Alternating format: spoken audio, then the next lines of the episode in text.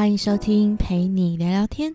Hello，大家好，我是佩薇。Oh my god，我的上周没有更新，在忙些什么呢？哦，最近在拍一些夜配的影片，然后觉得时间有点不够用，所以我上周就没有录音了。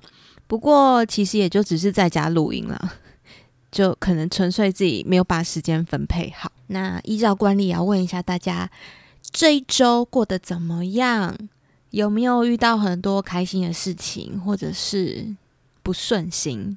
但是无论如何呢，我们都要打起精神。给大家一个小方法，就是当你们觉得很低潮的时候、很低落的时候呢，可以试着嗯祝福他人。就是你自己已经没办法祝福自己的时候，你就祝福他人，你就可以从这个祝福当中得到一些能量。因为我自己又很常这样子，然后心中默默就会想一个感谢的人，然后祝福他一切顺利，诶，自己心情好像就会好一点了。刚刚突发奇想，今天聊一下我在 Facebook 里面，Facebook 嘿。已储存的文章，其实我真的很少打开 Facebook，可是就会看到一些文章，它会存起来。但是我发现这些文章我存起来之后，我好像很少会再去看他们。所以我今天来回顾一下好了，我到底存了哪些奇怪的文章？我昨天才存一个，我觉得很有趣。他在讲说，丑人多作怪，女生为什么都要带发卷逛街呢？大家应该有发现，很多年轻的女生，我应该算是有点轻熟女，所以我比较不会带发卷出门，尤其是学生啦。不管是男生还是女生，很多人都不太了解为什么会这样子做哈。其实是来自韩星带起的一个一个潮流，但是实际是谁呢？已经不可考了。但是都二零二一年了，这个令人产生纳闷的时尚感，为什么遍地都是？就是有有这个文章在讨论，那其实，在韩国首尔呢，真的随处都可以看到这样子哈带发卷出门的，可能会在咖啡厅啊、餐厅啊，或者是捷运，跟台湾差不多。他们就访问了年轻的女生，她说，其实，在外面哦带着发卷是为了保持刘海完美的一个弧度，而且去往目的地的外表比。途中更重要，你只需要在你在乎的人面前表现的完美就好，所以中间这个车程的部分就随便。然后呢，就有一个五十四岁比较年长的人士就说，他们在公众场合按照自己的选择做事，不用去遵守传统对美的期望。也就是更不在乎别人的眼光，就是一个做自己的概念。以前他们年轻的时候呢，是会用发胶固定出那个很蓬松的造型。就是更老一辈的人其实也是觉得那些喷发胶的人很奇怪。那如果反思一下，这算是每个人在每个时期都会经历的过程。审美观也是通过这些过程培养出后天的个人认知美感。所以呢。各位认为怪的事情，其实也不用去刻意批评，因为这个就是一个阶段性的一个框架吧。对，因为社会总是会有一些奇奇怪怪的框架，如果你很奇怪的话，大家就用异样眼光看你。但其实久而久之，一多人做了一样的事情，大家也不会觉得这很怪。所以我觉得大家也不用刻意的去批评别人的外在或是打扮，欣赏的角度去看事情，你会有一些启发，你也会想一想，诶。自己是不是可以做一些什么改变？蛮有趣的。像我自己是不那么跟随潮流的人，例如说大家一窝蜂哈韩，但我就是还好，我连很多女团明星的名字我都不知道。可能从小教育吧，像我妈妈呢，她都会比较注重一件高质感的东西可以穿很久，她就会不会去刻意追随潮流。不需要花大钱去购买新的衣服，但质感好的衣服呢，一件就够了。所以妈妈都是走那种质感简约派的路线。我就发现我自己在选购东西上面呢，就是也会深深被影响。就例如说，一个钱包我可以用非常久，我可能会买稍微有一点点昂贵的钱包，但其实也没有到多贵啦，就是可能会买一个三五千块的钱包。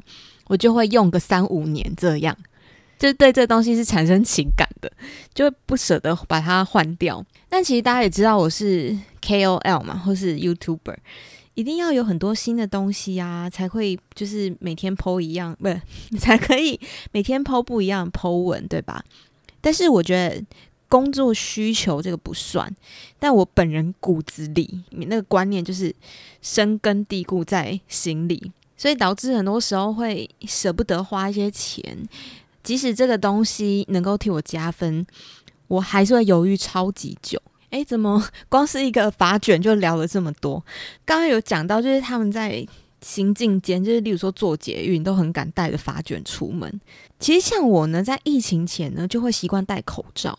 那是为什么呢？因为我真的很懒得打扮出门，就是我觉得啊，今天没有要见重要的人，今天没有要干嘛，我就是邋里邋遢，真的，所以每次都超后悔，就是可能戴个眼镜，然后黑眼圈超深，都没有化妆，眉毛不见，就会有人认出我，然后跟我合照。不过近几年，我就是慢慢有在练习，说即使今天没有要出门，或即使今天没有要见任何重要的人，我还是会把自己梳理整齐。因为就是墨菲定律啊，就是通常在你穿很丑的时候，你就会遇到一个可能很久没见的国小同学，除非你很做自己啦，做自己，对，不然平常还是建议大家可以把自己打扮好再出门。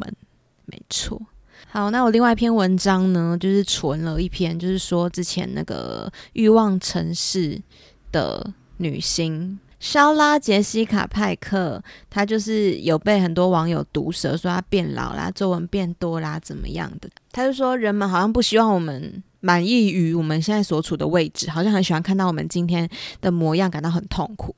无论选择自然变老，看起来不太完美，或做一些让我们觉得比较好的事情，就是不管怎么样，都会有网友抨击，就是批评指教。然后他就很无奈的表示。我知道自己长什么样子，我别无选择，不然你要我怎么做呢？停止变老还是消失？我觉得其实也蛮欣赏他的，不论如何，就是他都非常的爱自己。我觉得真的，网络上好多人哦，就是很喜欢去批评别人的外貌，通常就是无恶意，都是有恶意。我自己其实也收到蛮多，但我都是选择忽略，因为我知道我自己很漂亮啊。就讲我之前有拍过一个，就是被路路上被搭讪的一个很很好笑的影片嘛，然后就有人会说长这样，你凭什么被搭讪？什么之类的，就是说你怎么长得很丑？有然后另外一种人呢，就是会见不得人好，就是可能看你变漂亮了，就会就会去观察你哪边更不够好，然后就会去抨击你，例如说你不够瘦，你脸太大，鼻型不好看。等等之类的，这是成见呐。我觉得我们可以去练习一件事情，在一整天的生活当中，不对任何人有任何成见，真的很容易会产生成见。我跟你讲，这个练练习很难，我自己都做不太到。例如说，你去做捷运，对面迎来了一个女生，然后她背了一个五彩缤纷的包包，你心里可能就会想说：“嗯，怎么敢背这么缤纷的包包？”这就是一个成见。所以。哇，人生就是修行啊！我们不要去批评别人，真的是一件很难的事情。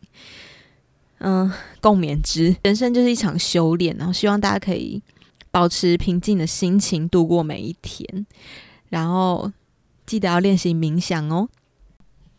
很妙的结尾。好啦，今天的陪你聊聊天就先聊到这里。如果没意外的话，我们就。下周三空中相见欢，大家再会。